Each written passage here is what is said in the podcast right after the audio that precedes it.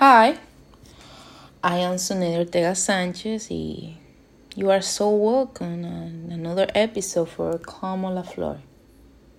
Today, I want to talk to you about stress. How beautiful overuse word. Every time you listen to a person, he's overwhelmed and trying to figure out things, he just realized, I'm so stressed. I don't know how to do this.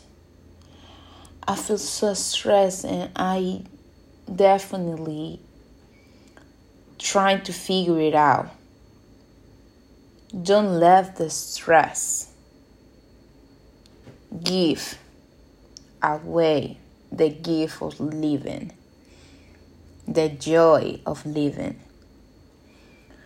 Personally, I struggle with that word because that, that in that way I want to refer to the stress today. Just a word. Living in a new culture United States is where when everything is going really fast, where you feel you are behind. I don't know how they make that happen, but sometimes you just feel like you are behind. Behind of what? You just don't don't doing enough. Enough of what? That is the main thing about this. Stress here in USA is romanticized. They want to make you feel like being stressed is a normal thing. Oh, I'm so stressed out. I can't. What? It's not. It's not true. They try to make you feel like that, but it's not true. I want to tell you. Now, you can change that narrative in your life. Stress is just a word. Stress you can change that word as a challenge. Stress is challenge. When you interpret it as a challenge, everything becomes easier. Because now the anxiety that you felt when you are stressed out is emotion. Now everything's turning out to something bigger. Now the stress that you feel is, is your body telling you that you have to stop. Stop doing. That you, you have to sit down and enjoy it. And enjoy the leisure of being alive. Sometimes we forget about that. Sometimes we stay up all night doing work. We skip meals we don't exercise because we are so stressed and the my job i'm gonna lose my job if i don't do this and i need to be promoted and i just have to do and do and do and i can't stop. I can't i can't. Why i have to stop? I am the i am a winner. What for you means win.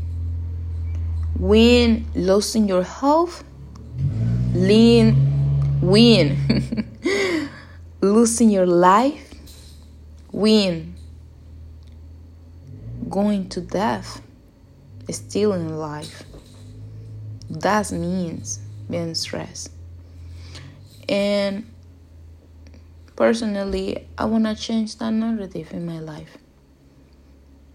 I feel stress is just a simple word that is not in my vocabulary that I can feel it, but it's different now. It's emotion, it's uh, joy, it's happiness, it's just my body telling me that I have to stop or doing more, or it's just, hey, Sunady, what are you doing? Why are you going so fast? You have to slow down. You know? Our body is a machine. And that way of thinking about, about our bodies is wrong. We are no machines. A computer can work 24 hours. We don't. We're humans. We need sleep, we need eat, we need joy, we need exercise, we need our family. We need connection. We are social beings. What are you waiting for? Don't let the society tell you that you have to be a zombie to be successful because it's not like that. Believe me, it's not.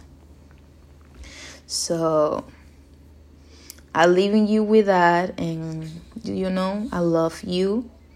Thank you for being here. I when you see you in my Instagram at Como La Flor and in my professional account as Sonia Ortega Sanchez and I'll see you later. Bye.